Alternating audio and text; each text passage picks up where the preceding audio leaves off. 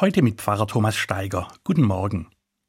Ich habe eine Entscheidung getroffen. Nur für mich und wohl überlegt. Ich ignoriere die WM. Nur dieses eine Mal hoffentlich, denn obwohl ich kein großer Fußballfan bin, die WM habe ich immer geschaut und mitgefiebert mit unserer Mannschaft. Diesmal kann ich das nicht. Dazu verbinde ich mit dem Namen Katar zu viel, was ich aus tiefstem Herzen ablehne. Auch weil ich Christ bin und an einen Gott glaube, der die Menschen als sein Ebenbild erschaffen hat. Alle Menschen. Was dann aber auch bedeutet, etwas dagegen zu tun, wenn Menschen ungerecht behandelt werden, eingeteilt werden in mehr oder weniger wert, krank oder gesund, wegen etwas, für das sie nichts können. In Katar sind Frauen unübersehbar diskriminiert. Auf die Frage, weshalb die Frauen in ihrem Land verschleiert sein müssen, hat ein hochrangiger Vertreter der Regierung geantwortet, weil wir eine gute Süßigkeit ja auch nicht unverpackt herumliegen lassen. Ich will nicht, dass über Frauen so gesprochen wird.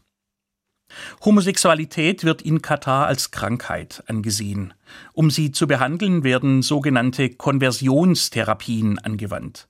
Wer wegen seiner Homosexualität in der Öffentlichkeit auffällt, muss damit rechnen, ins Gefängnis zu kommen. Ich möchte nicht wissen, wie viel Leid das für die Betroffenen bedeutet.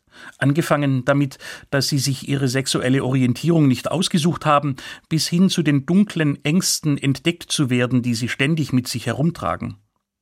Gerade als Teil einer Kirche, die dabei selbst Leid über viele Menschen gebracht hat und hoffentlich auf dem Weg ist, endlich etwas daran zu ändern, kann ich nur sagen, nein, damit will ich nichts zu tun haben.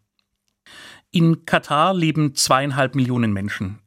Aber nur 300.000 sind Staatsbürger, haben verbriefte Rechte und Anteil an dem großen Reichtum des kleinen Landes. Ihnen fehlt es an nichts, die anderen führen oft ein Leben in Armut und am Rand. Diese vom Staat legitimierte Zweiklassengesellschaft ist in meinen Augen ein klares Unrecht. Keine Frage, jetzt ist es zu spät.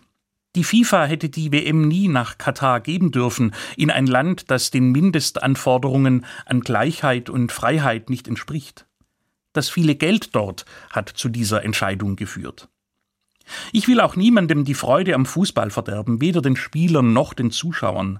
Aber ich kann diesmal nicht.